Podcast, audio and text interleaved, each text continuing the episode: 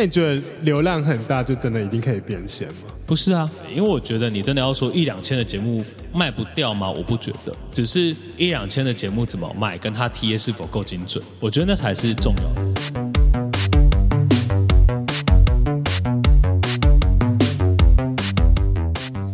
大家好，欢迎收听行销啪啪啪，我是你的 Podcast 主持人 TING Team。今天的录音时间是二零二三年的二月十三号，请问我对面的 Marks，明天是情人节了，你要怎么过呢？呃，跟人家吃饭吃晚餐。谁呀、啊？不要跟你说，我才不要 cue 你们。那请问一下，两位明天情人节要做什么？上班啊。好无聊，这开场可以过去吗？这开场可以啊，偏无聊。好啦，好 free 的开场，跟好朋友录音就是会变这样。我还想说，我们会变得像李明办事处那一集那么荒谬吗？不会不会。好啦，不过说到李明办事处，我觉得这一次想要录这个音，也是因为某种程度上，我想要说，请 Marks 来聊聊 Podcast，就是二零二三年之后 Podcast 台湾 Podcast 现在变成怎样。然后，因为上一次的录音关系，我觉得这一集好像是可以一个，你知道，彼此互相对照。然我本来很偷懒的想说，哎，Marks，你要不要那一集剪好之后，你就就两边发，放可以啊。我 我不是说可以吗？但我后来想说，嗯，我们还是要做一些互相的一些对话。OK，, okay. 我们用单集对话。好的，好啦，嗯，这样如果是我们节目的老听众，应该都听过 Marks 他之前在我们的分享。不过现在先请他来介绍一下，他现在成为了 Podcast 制作公司吗？可以这样理解吧？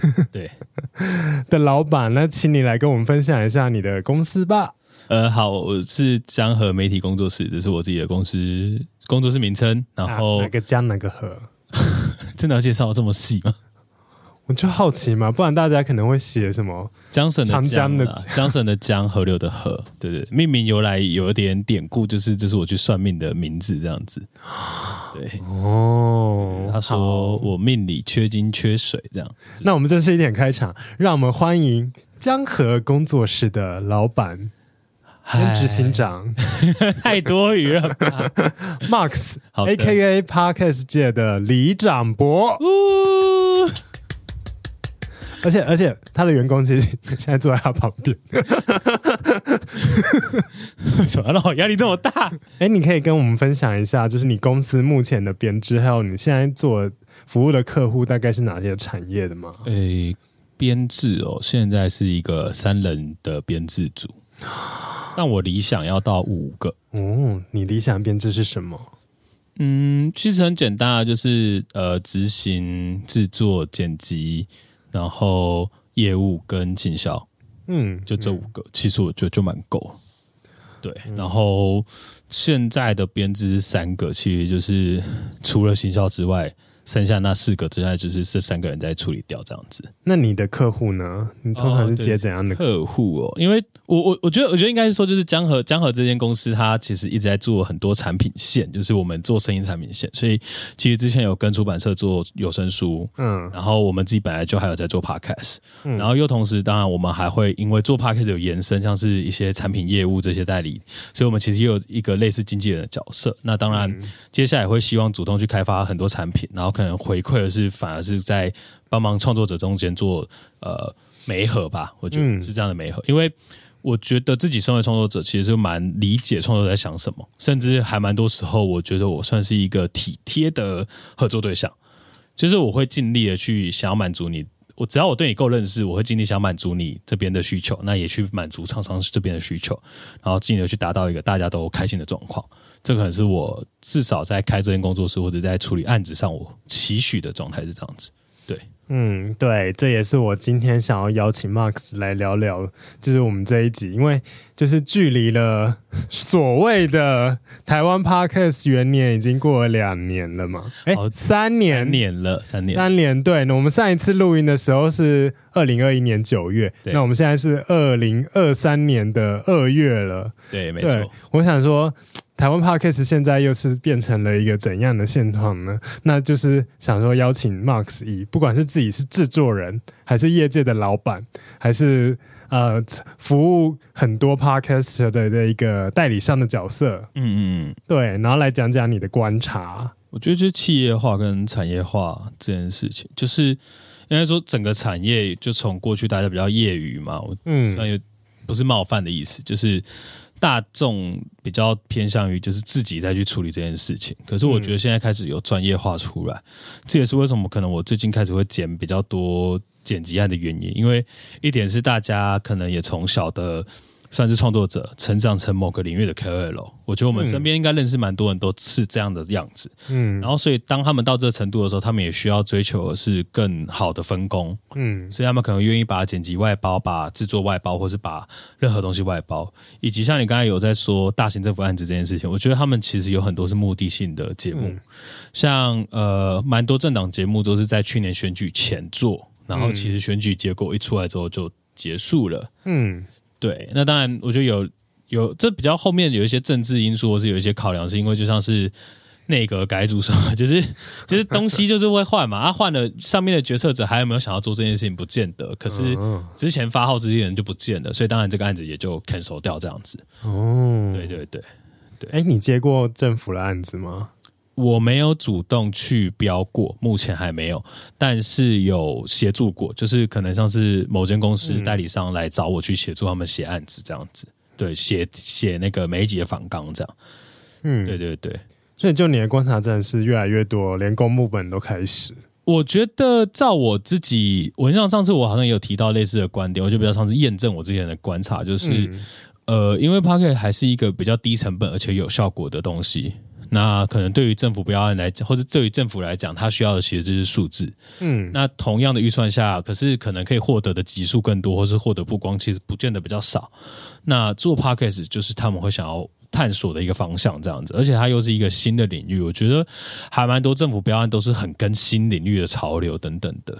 对，大概是这样的感受啦。对，其实身为接过公部门的案子。哎，我还是不要跟大家说是哪一个，反正就是接过公部门的案子，然后再接触很多标案，的确是可以看到，就是当有什么新的东西，虽然会晚一点，但是后来就是大部分的公部门单位其实都会喜欢说，哎，我的这个标案，你比如说年度的行销案子里面是有一个新的流行的一个东西，所以很多人就会写，那我要做 podcast 的部分，对，可是也是因为这样子，可能有些是我不去处是承办人员，或许。他还不了解，比如说节目制作节目的本质，或者是其实他可能更需要的，或说不定是一个口播，或是一个业配置入。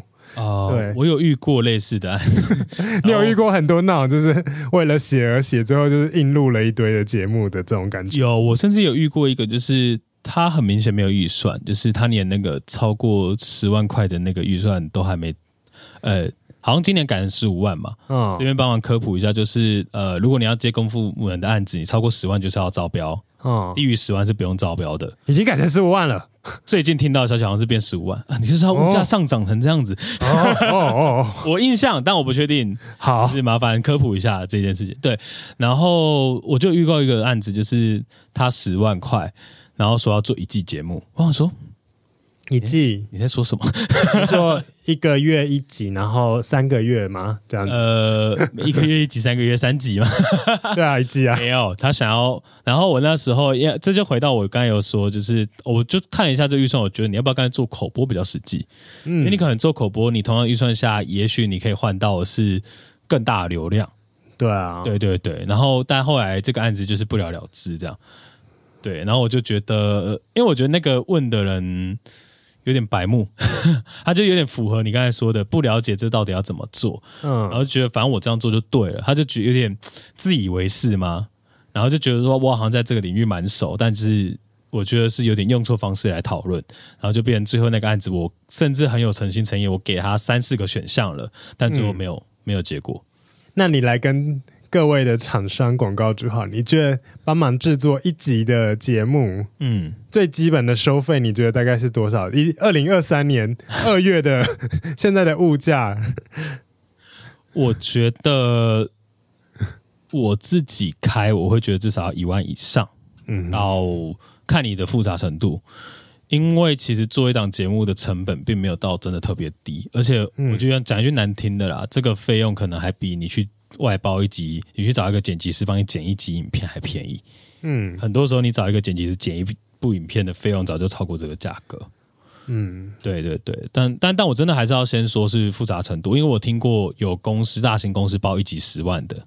哦，所以我觉得它是有一个很大的 range，那就是看你要找大的公司，或是小的公司，或是可能这里面有包套到怎样的状态。我想节目形态应该也是会有影响，会有影响。如果是像广播剧啊、有声书那种，成本一定都蛮高的，非常的高，加上配乐、音效什么，真的。对。但是我觉得台湾目前好像都还是以像我们现在这种对话形式、访谈，或是可能也会是单口说故事为主。对。对，那这种可能就是相较于广播剧之类这种感觉的戏剧类的形式或纪实类，可能要去现场收音或什么的那一种，就是成本，会低，这会低一些。对，但我觉得在。嗯这个预算上，它可以提供的是剪辑、嗯，修改跟仿纲，跟可能是场地的租借，甚至还有人陪同录音等等的。嗯，我觉得这些东西都是要考量进去，就是它其实要花时间，真的真的没有比较低。嗯嗯，对，只是只是相对来讲是可能在后置或是大家在确认上会比较快速而已。我觉得，就可能相对于不同的一些媒体创作、自媒体创作形式，可能像 YouTube。嗯，也是比较便宜，因为可能 YouTube 的影片看来一直都是十万吧。对对对对，现在差不多都已经是这个价位了。对对，也不一定是一定限制说是什么哪一个等级的订阅多少的网，嗯，那是一个很基本的牌价，我觉得。对对，那当然是更更贵的网红。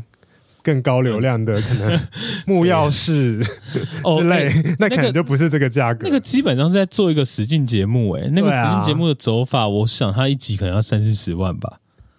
哎，欸，我以前好像有问过报价。哦，没有没有，我我我觉得我哦，by the way，我们刚才讲的其实是一个帮你制作，原来是单独外包一个，嗯。可是如果你今天是要买人家节目，那个费用还有人家品牌价值的部分，对，所以真的价差非常非常的多。对。嗯好啦，那不管怎样，至少我觉得可以得到一些共识，是我觉得台湾 Podcast 城市市场还是有越来越蓬勃发展，越成熟，越商业化吧？你觉得呢？好啦，有啦，没有我，我觉得，我觉得绝对是有啊，因为其实你也可以看到，陆陆续续很多人是在成为公司的过程。嗯，像我最近也认识，好像蛮多人，他们都成为公司的。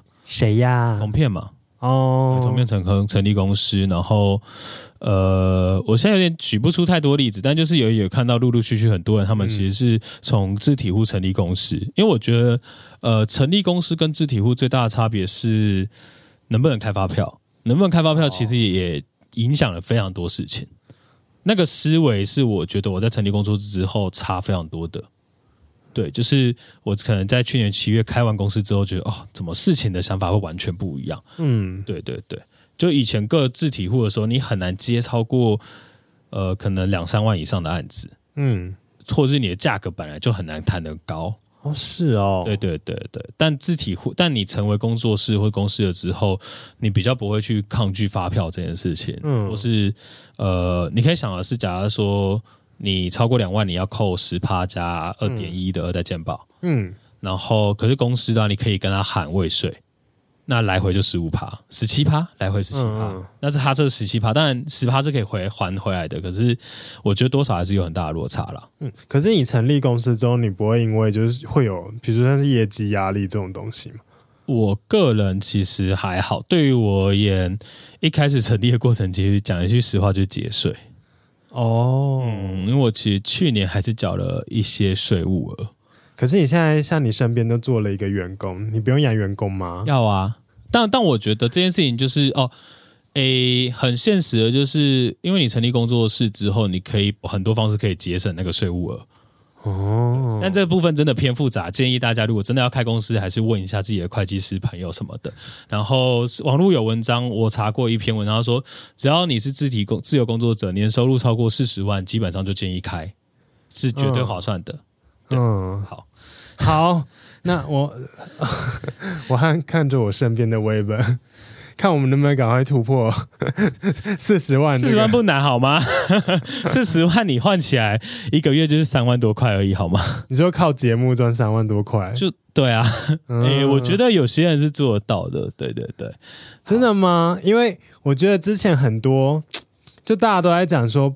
台湾 Podcast 就是有点寡头嘛，就是所有的可能流量那些红利或者是一些到最后都是以前段班为主。没有，可是我觉得这件事情就要回去看更大的美国市场长怎样。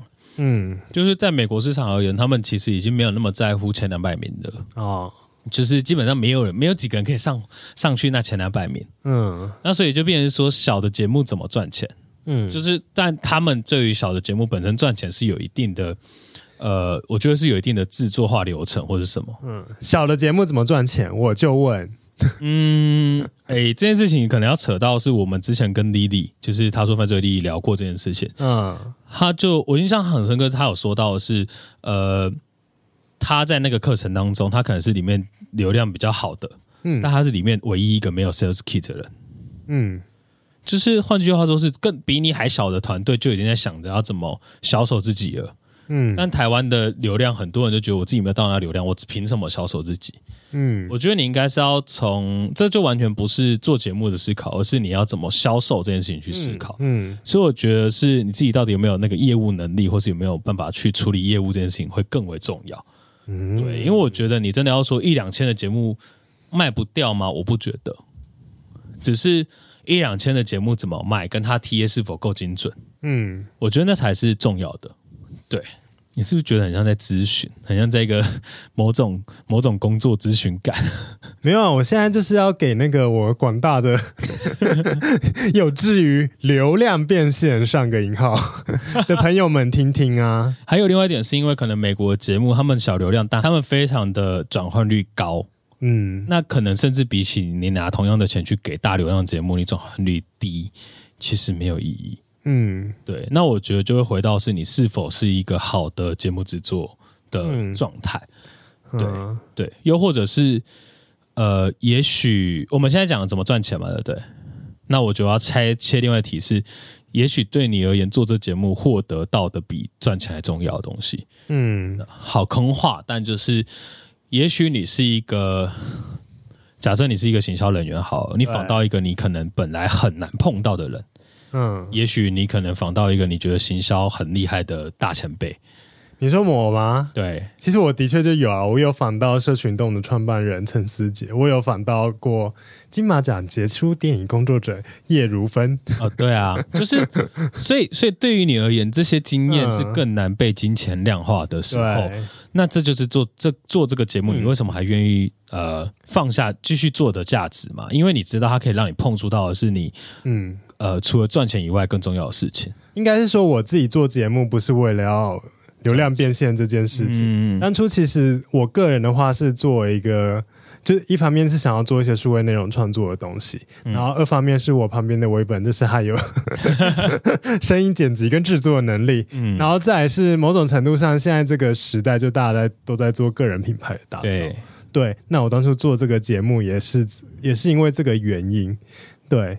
那其实跟大家讲一下，很幸运的是，靠着这个节目，其实我自己在我的正职是一直有很好的帮助。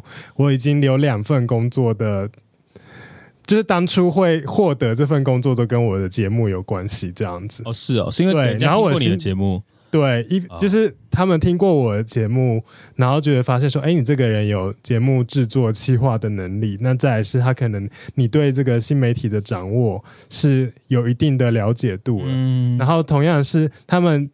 因为可能一般人在面试的时候，就是在你面跟面试官的那一个相处的机会而已。但他们透过了节目，他已经先了解了你这个人。对，所以其实我 薪水就是一直有在成长，都是因为这个节目。我我觉得，我觉得刚才刚才听你在讲的另外一件事情，就是这个时代很讲求怎么让人家认识你。对啊，所以其实做节目很多时候就是一个让人家认识你的过程。嗯，而且我觉得大家对于这个新的东西的理解会是。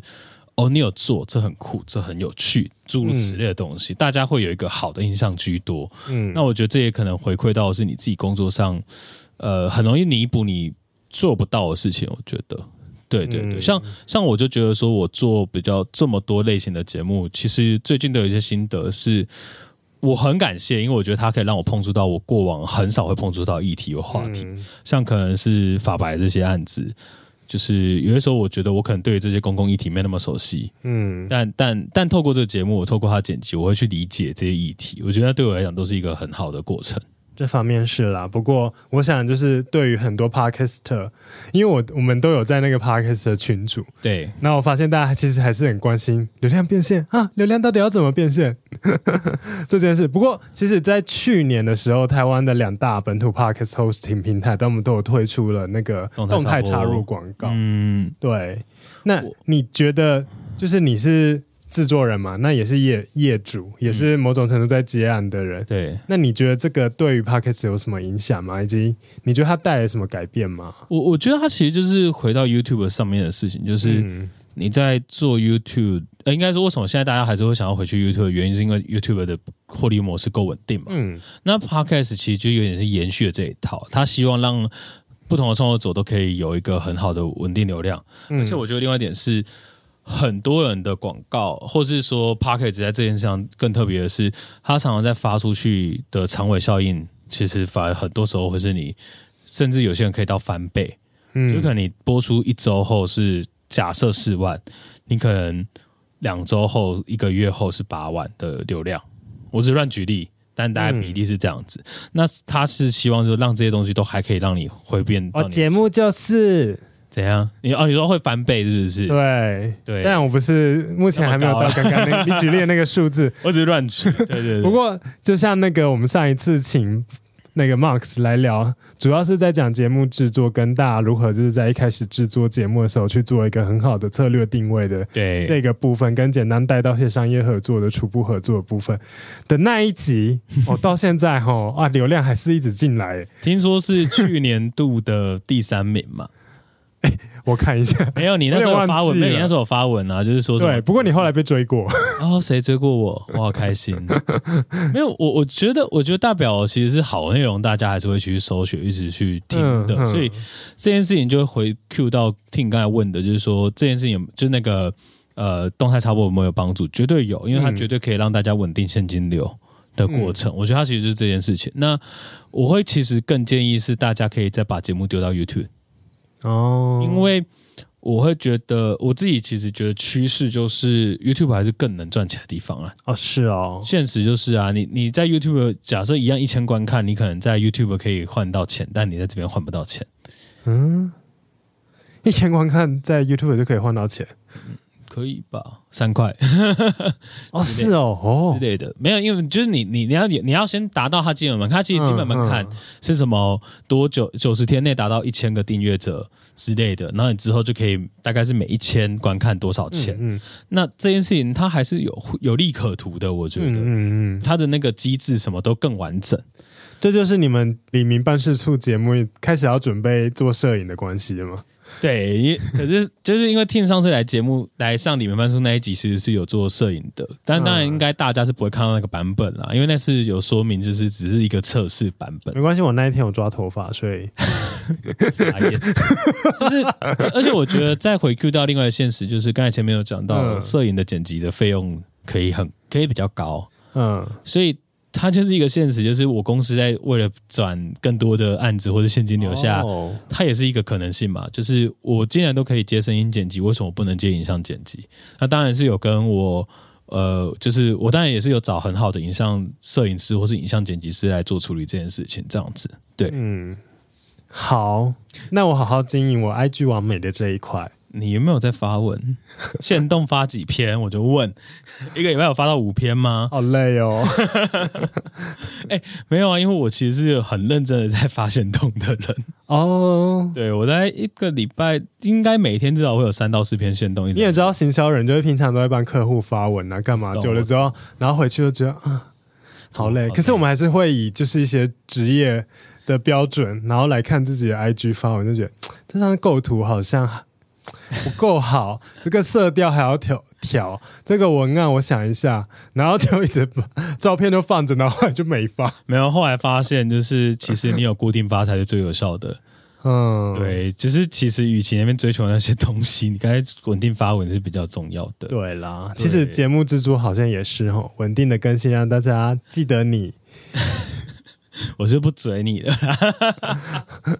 但我想。就是闲笑啪啪的听众还是有记得我们节目啦。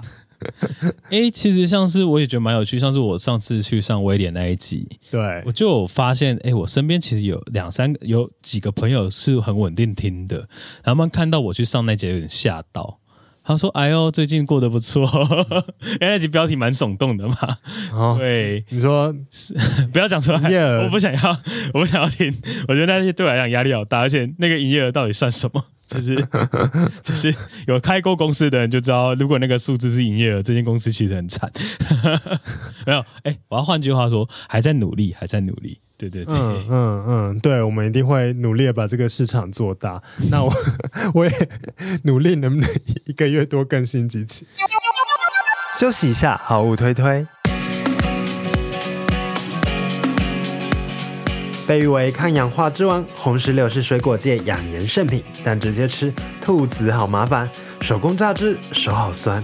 好在韩国红石榴大厂 HL Science。专利制成，把红石榴做成 Q 弹果冻，让爱美的听众不用麻烦，连少女时代鱼粒都爱吃代言。HLO Science 一滴水都不加，使用四百六十四 percent 超浓缩石榴浓缩液，一包含有一千毫克小分子鱼胶原蛋白，一万八千七百毫克石榴浓缩液，吃一包等于吃下二点二九颗红石榴。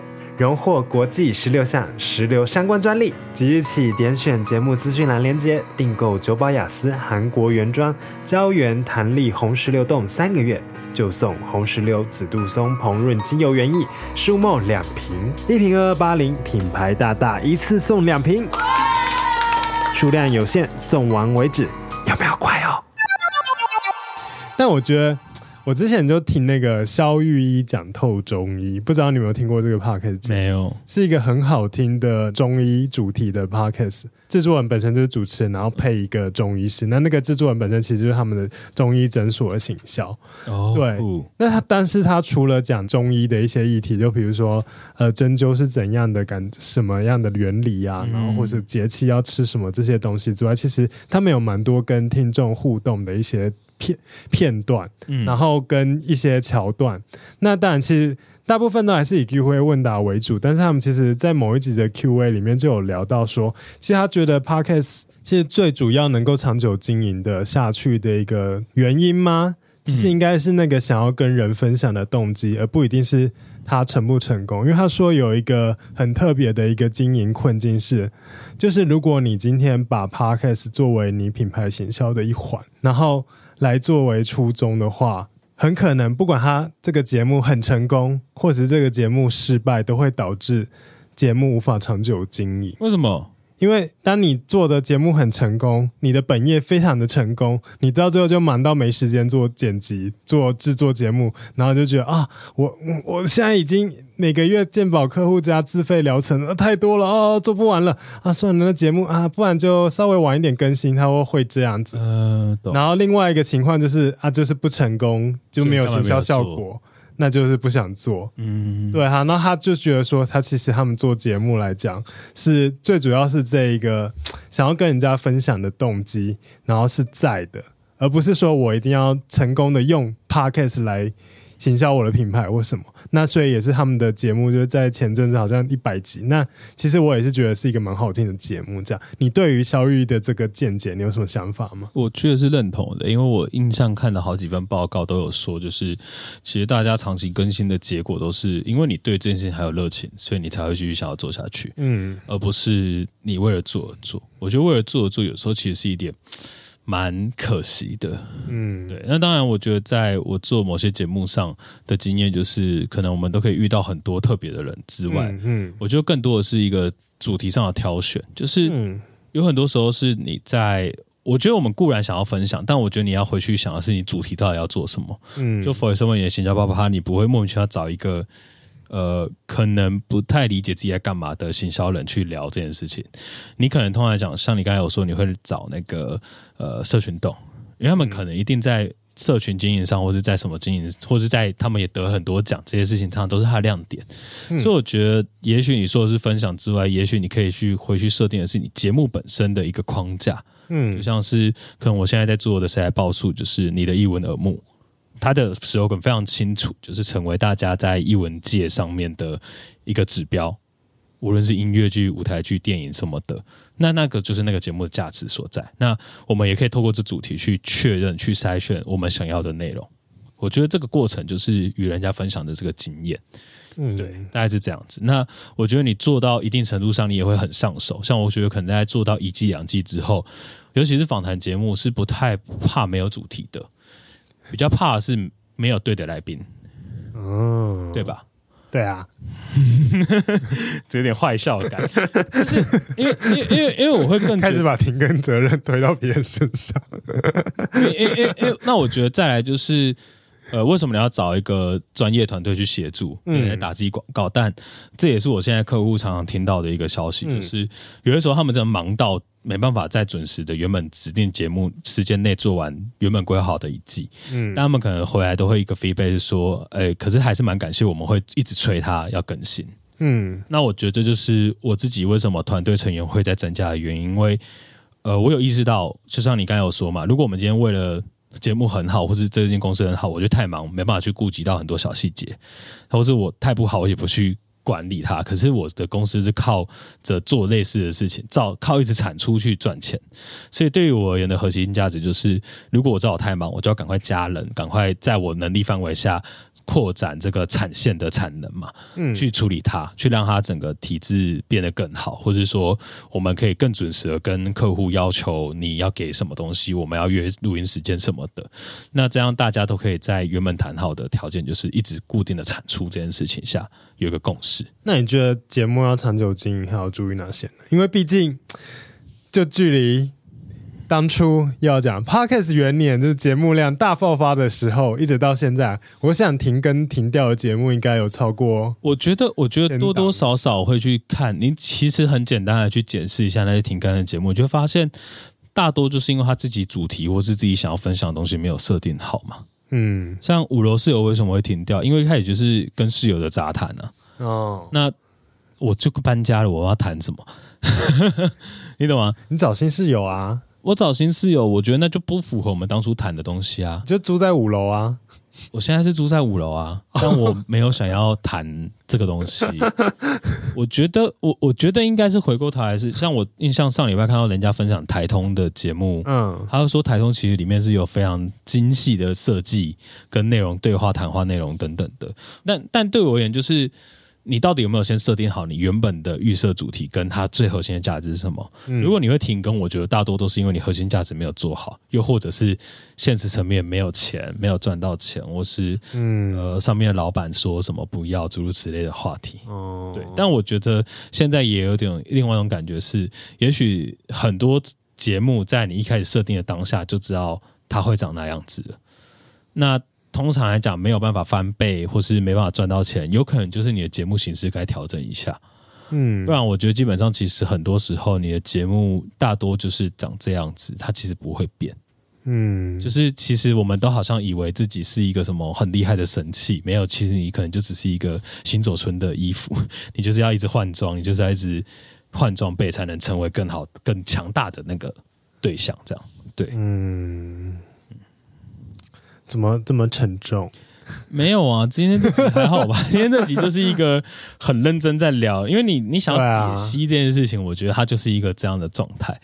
所以我们也没有遇过问题，或是说我举一个法白的例子好了，嗯，就是法白的节目近期呃，先先先先讨论讲一下，就是我跟法白主要是在节目的剪辑上。还有的合作，所以我其实不太会回馈到他们自己本身的制作。那我觉得法白是一个非常厉害而且懂得变动的团队。嗯，所以像他们可能最近在把法克话题原本就是一个专门在谈议题的节目，慢慢的切成不同的议题，就以议题为导向的小单元。嗯，像文佳他们最近做的是一个结婚为题的议题式的报道。嗯，那这个系列的东西，它就会。呃，大家会更理解这个东西要做什么，而不是像之前法客话题可能是什么都掺在一起。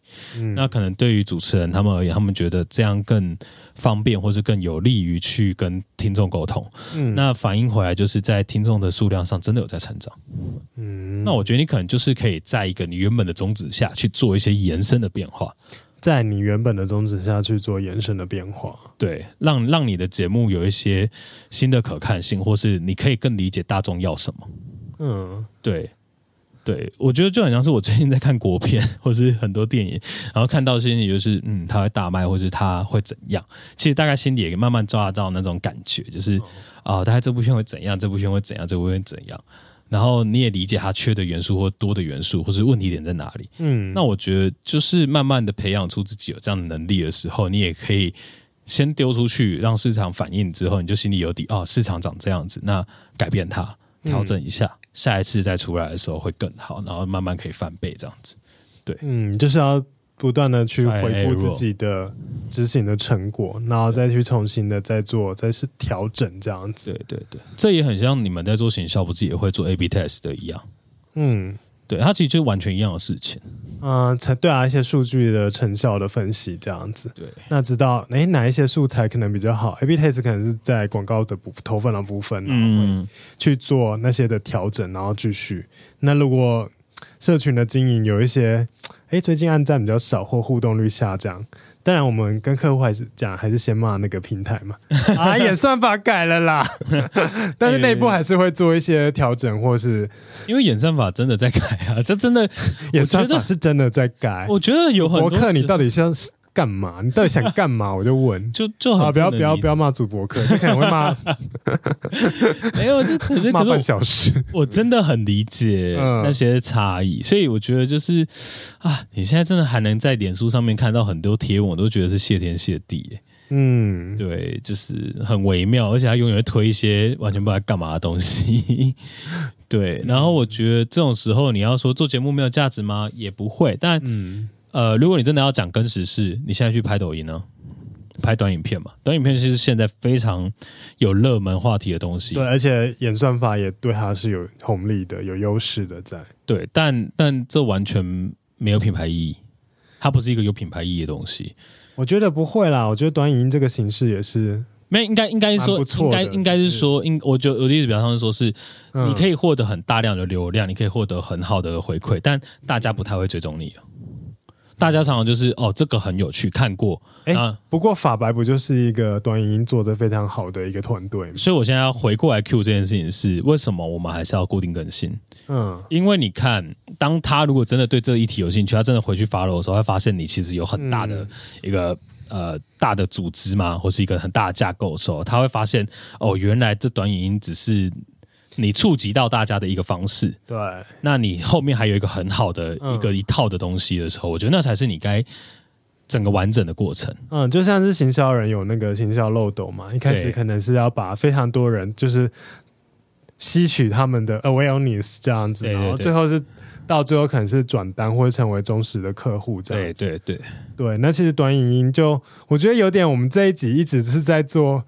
我去你节目讲的那一集的某种程度的一个补充 注释，我们一直在做这个事情，因为。在我记得我们上次录音的时候，就很聊到那个社群平台经营的重要性，跟每一个社群平台它其实都有各自的一个功能。然后，其实，在你做行销的时候，你可以在每一个平台有不同的一个形式，然后去呈现你要想要传达的，可能是品牌精神，或者是你的目的。你这一个部分，你 IG 可能是要做互动，你可能是要透过限动跟群众、你的受众去做互动，但你抖音可能就是想要让更多新的人认识你这样子。没错，这个，这个部分。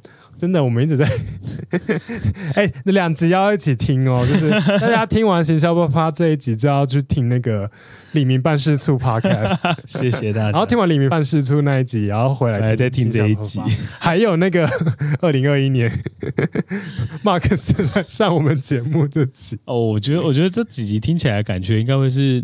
哇，做这件事情好累，好忙，好不知道。但但我觉得，说做 podcast 吗？对对对，我我觉得，我觉得其实，如果你有这样的感觉，很一个大限制就是，其实你那你就应该要知道，它其实就是一个这么忙、这么累的东西。嗯，你必须要有这样的觉悟，我觉得你才有可能在现在这个状态下做出好的东西。嗯嗯、呃，对，而而且我觉得，其实我们刚才讲说那个东西要漏斗，其实回到源头就是，那你的。源头是什么？一元多用嘛，其实它就是可能像是，假如说同样一个议题，你在 IG 上你要有短影音，你要有线动，嗯、你在 Facebook 要有图片，你在 iPodcast 或在 YouTube 上又有不同的风格。Facebook 要有广告预算。哦，对对对，就是广告预算也很，现在就是个投广告用的地方。对对对，然后而且而且我觉得 开始攻击 Meta，没有，而而且我觉得还，我最近还有感受到一个重大差别是，如果你是卖商品，跟你是做品牌，那完全又是很大的两件事情。嗯，而做 p a c k a g e 其实做品牌。对，但是 p a c k a g e 是做，我觉得比较真的是比较偏向在经营主持人的个人品牌那种感觉。对对对对，嗯，因为因为这个真的跟卖产品是两件事情，务必把它分开，就是做品牌跟卖产品是两件事情。真的，对，因为因为我觉得我开始去回顾说，可能我们手上会帮忙接一些团购的单啊什么的，嗯，你会发现他们在做这些卖产品，他并不是他他很愿意投广告预算，因为他知道这要换回去的是。销售量的总额，嗯，可是你在做品牌的时候，很多人是不愿意用同样的 level 去做品牌的。那你觉得流量很大就真的一定可以变现吗？不是啊。因为我现在真的是，就是我们都有在的一个 podcast 群组，嗯，然后里面有一个百大 podcast，你肯定知道是谁。我知道在说谁。然后他很常在讲说，他到现在都还没赚钱这件事情。我觉得那个就会换到另外问题是，代表每个人都有他适合的产品。嗯，像他，我觉得他就适合出书或是出别的东西。嗯，就是他的他的问题是他产品线不够多。嗯，他的其实是他流量够大，代表他一定有一定的忠实听众。那我觉得你该回去考量到的事情是。这个听众到底愿意买单的产品是什么？嗯，而不是你一直说你做 podcast 就可以赚到钱。对，因为他的流量或排名就真的是吊打我们群组的其他的各个成员这样。而且我必须说，我认识的另外一个同样类型的创作者，也有一模一样的困扰。嗯，他流量也不少，但就是赚不了钱。对，但他可能就比较聪明，他就懂得去出书，他就懂得去做一些其他的串联，又或者是你的一元多用，像是我知道最近有很多 AI 组织稿。嗯，也许你可以开始尝试把你的节目用 AI 的方式去生成之后，嗯，找一间出版社出版，嗯，我觉得那个的效果会更好，嗯，对，或或者是他应该要做订阅制，嗯，我觉得那两个东西才是对他而言合理很多的东西啊，不然，嗯，你在那边啊，我觉得可惜，我会觉得可惜，对，我也觉得可惜，但没办法啊，那你自己怎么解这一题？如果我现在流量很大，那我真的可以变现吗？你这个问题问我真的是不准，因为一方面我就是现在就是没那个流量，然后再来是我是行销人，所以我然后我都在帮忙写提案，所以我自己都有一个很明确的提案，就是可以去跟厂商对话这样。哦，我我其实 我在说，哎、欸，我这个节目现在我 TA 的轮廓就是多少多少多少，哎、欸，你比如说像你这个产品就是蛮适合我们，那我一个节目就是收听量大概是这样子，那我就是在。你这个预算，我就可以让你达到这样的收听量。那我这边也有相关的社群平台，我可以去做搭配发文或什么。因为我们可能平常就在帮忙讲这些东西，所以其实我虽然没有一个很直接的一个明确的一个 sales key，但是我其实在跟厂商对应都是没什么问题的。我我觉得，我觉得对于我而言，嗯、就是行销或是业务的必要之处。因为你那边跟我说你没有这个东西，可是你没有花钱找一个类似的人进来，你到底怎么赚到这笔钱？嗯，就是我觉得他其实很需要是一个这样的人去帮他处理这件事情，应该很快速就可以找到对的资金或是对的方向，赚到他该赚到的钱。但我在想，如果回到刚刚那个问题，我今天已经有一个很高的流量，我要怎么变现的话，我是我也是赞同你的，就是我们可以去开发产品线的部分，跟去想这个适合这个大流量的一个一个可能是广告形式，对对，或者是。开实体的店面，因为小流量的节目也不能讲小流量，就是有一定规模，但是它数量可能不是流量不是那么高的节目，它还是有一群忠实的听众。那我们可以做的事情是把这个产品或是这一个广告合作的东西讲得深，嗯，对。但是如果今天就是不管怎样，我一直节目就是可以。Awareness 就是这么多，可以触及到这么多人，那我们是不是可以做一些广撒的一些东西？嗯，对。那当然是他可能要去想说他的节目的类型，他到底是谁在听的？那哪些厂商可能需要这种？因为我今天直接讲，就是他是做语言学习的嘛，那可能是学生，或是怎样的族群，他有这样方面的需求，那怎样怎样的产品是适合这些人，那他其实就可以去跟相关的一个厂商做一些很好的洽谈，这样，而不一定是真的只是等待人家说，哎，怎么没有人要下我业配？而而且我觉得，照我对这个的 TA 的认识，我觉得，嗯，他们非常适合出一些低价格的产品。对啊，就哪怕是那种学习小本子之类的，作为一个节目的周边去做出，嗯、我觉得都蛮适合。可能是整理他过去一整年谈到的所有英文单字，嗯，然后卖个可能九十九块，嗯，我觉得都听起来是很理想的产品线。那说不定也有可能只是他在。还在铺，没关系啊，就这样啊，就是我觉得，我觉得这种东西也没差吧。但我想，我们这一集的确就是想要让更多的 Podcast 创作者，就是已经二零二三年了，我想台湾的那个商业市场其实都已经有一定的规模和成熟。嗯、那如果大家手上的节目今年有一定的成果的话，实际上。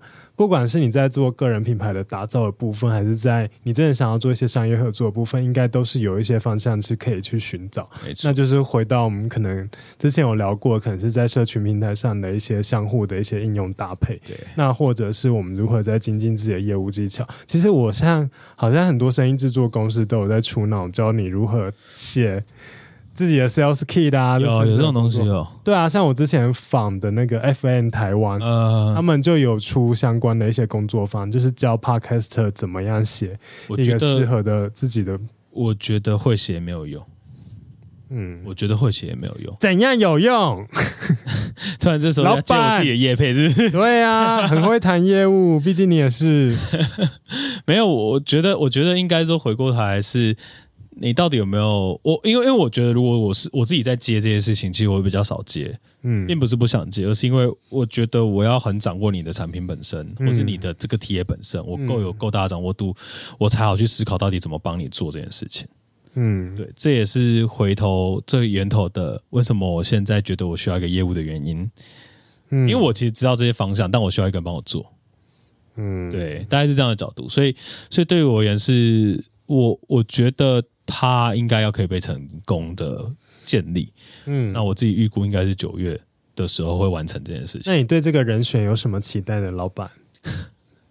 哎，对了，那个各大广告主以及各大品牌，我们节目的收听的轮廓呢，就是非常多 有志于行销的年轻人，那大概是二三到三十七岁这一段。对不起。现在很不值钱是吗？但是如果你们要人力招募吼，我们的节目听众是最值。没有没有没有没有没有，我跟你讲没有。所以你现在要做的是什么？你其实是 HR 的角色，你是 hunter，你是 hunter，你现在是 hunter。就是、没有，我是叫大家可以下人资广告，招聘广告也可以下啊。没有，我是说你刚才直接变 hunter 啦，你现在直接成为一个 hunter 公司，然后可以哎挖人才这边给你，然后哦，对不对？抽一个月薪水就好，很便宜的，好像也不错哦。hunter 不是这样说。好啦好啦，那个公司要招募那个的，欢迎上我们节目业配。哎，我跟你讲，我真的有。来宾就跟我说，他他说他后来面试的人，就我其中一集的来宾的老板。他说：“后来面试人都说他他们都有听过我的节目，不可能是拿这个当 安全牌吧？就开始说哦，我有上过，因为他查过老板有上过，这样就讲这种。对，可是大家都有听哎，没有这时候就考他，哎，那那集讲了什么这样？哦，没有，他真的都答得出来。好，好，可以，可以，可以，可以用，可以用，可以用。笑死，有个荒谬。就是虽然你自己在自己的节目，嗯，现在才刚播出到 EP 二吧。”然后还有其他场可能说过很多次，就是哎，你为什么会想要做这个黎明办事处这个节目？但就跟我们听众分享一下吧。我觉得，我觉得里民办事处就是一个回归到自己的节目，就是因为之前一直在帮人家做，嗯、那现在有点像是呃，我我有意识到，以现在这个行业来讲，就是与其你帮别人，不如也帮自己。嗯、那我觉得帮自己这个过程当中，还有个很重要的事情是。找大家来聊，我其实一直都蛮想要聊的问题，像可能是怎么做节目制作，像可能是你的节目怎么做的这件事情。那我觉得在这些过程当中，我也可以去学习也是，哦，原来可能像听的节目是。有一个很好的团队，像刚才在开录之前，我跟威文一直在聊器材的问题，然后我想说啊，这个真是很孤独，你知道，就是 旁边的两位都完全不能理解我们在讲什么，然后我想说，我跟威文终于有个人可以讨论这件事情，这件事情其实很孤单。哦，你们在聊的时候，我也在划手机啊。对啊，你看，就是诸如此类的，就是因为因为我觉得我的角色是。呃，做节目制作并不是只有写访纲，并不是只有做内容这件事情。其实我更 basic 的是在怎么处理硬体、怎么处理后置这些问题上面。所以这也是我觉得我跟别人的更大的优势在这里。对，那甚至我其实是自己有一个剪辑团队的养诞生，那也是因为我自己就是一直不停的学习跟处理这样子。嗯，那那我觉得在。这件事情上，它就是回归到的是里面办事处，它可能就可以看到的是我们在呃一个能力的展现，其实可能更大的是一个 showcase 的这个概念这样子。嗯，对于我的里民办事处有一个这样的功能。那当然，我觉得还有一点是 p a c k e t 里面大会，其实我觉得它也某种程度上到一个能量的呃尾声啊。真的吗？没有，就是就是，我觉得，因为因为其实大家现实层面，就是大家都知道，里面办事处它有一个很高的定位，但它其实大家讨论就非常低，不像我刚才刚跟 Tim 有聊到别的群组的热络度这件事情。嗯，那我觉得这也很现实的，就是因为整个行业在成长，大家创作者其实也往上涨了，大家。已经赚到钱的人，其实是很少会互相分享的，或是大家很难在网络上分享，大家会比较愿意的是私底下的互相聊天啊，或是开收费讲座啊，哦，对啊，卖课程啊，对之类的，对，那那我觉得这也是一个很现实的东西，所以对于我而言是可能听众们至少愿意，或是还有机会可以透过这节目去听到一些，呃，像是怎么做节目这件事情，我觉得是非常重要，是而且我觉得。很大一个重点就会回到我们今天整个一直在聊的是你的节目核心价值是什么？嗯、那你听到那一集，你就可以意识到哦，像像是你们是做行销为核心的，像是可能犹大是做酒为核心的，诸如此类的东西。那这样的一个，我觉得是一个学习人家怎么抓取它核心价值的这个过程当中，是那个节目希望带给大家最大的价值。好了，我觉得今天这一集真的是在对于我，我去上你们节目那一集的各种的注视看接着，就这两集大家就是可以一起听。一听当然，对 我李明办事处我那一集是比较闹的，我 有点失控。然后反正今天明明是同样的阵容在聊天，今天的好好好冷静，好严肃。大家都知道我们在听的节目上多不能放开做自己，在我的节目上就是哪有我节目也很轻松。没有我我我觉得李明办事处就是一个真的是大家来放心。中聊是你一直一开始在问一些奇怪的问题，很棒啊！那就是满足我个人私心。然后我那天刚提案完，又很累，很想要学习。很赞，很赞。好啦，嗯、反正相关的节目资讯我都会放在节目下方的 show notes。不管是听完李明办事处这一集，然后来到我们节目的，或者是听完我们这一集，那都务必要把这两集就是一起收听，然后把我两个节目一起订阅这样子。然后大家还可以再听听，就是我们在 EP 二十的时候有请到 Mark 在我们节面节目里面初登场这样子。OK。好啦，今天非常谢谢 Marks 来录了一个有点 没有章法，才没有没有章法好吗？就是我就是对于这个 p a c k a g e 世界大概到第三年的一个总结吧，我觉得，因为我觉得现在。才是一种新的开始，就是我们过去那种很自己做的这个锅内容当中，它开始要受到一个很现实的考验，是我们怎么赚到钱，或是我们怎么把节目做好，又有自己想要的价值。真的？那你对于二零二三年台湾 Podcast 的期待，一句话是？大家赚大钱了，那我就突飞猛进，太荒谬了吧！好啦，祝大家二零二三年一切顺利哦，一切顺利哦，突飞猛进哦，突飞猛进，拜 拜拜拜。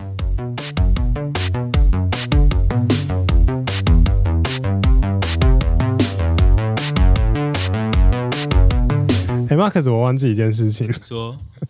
我忘记讲那个，那个，如果喜欢我们节目，欢迎到 Apple Podcast 留下五星评价、订阅，行下啪啪啪。更喜欢我们一点，还可以抖内我们。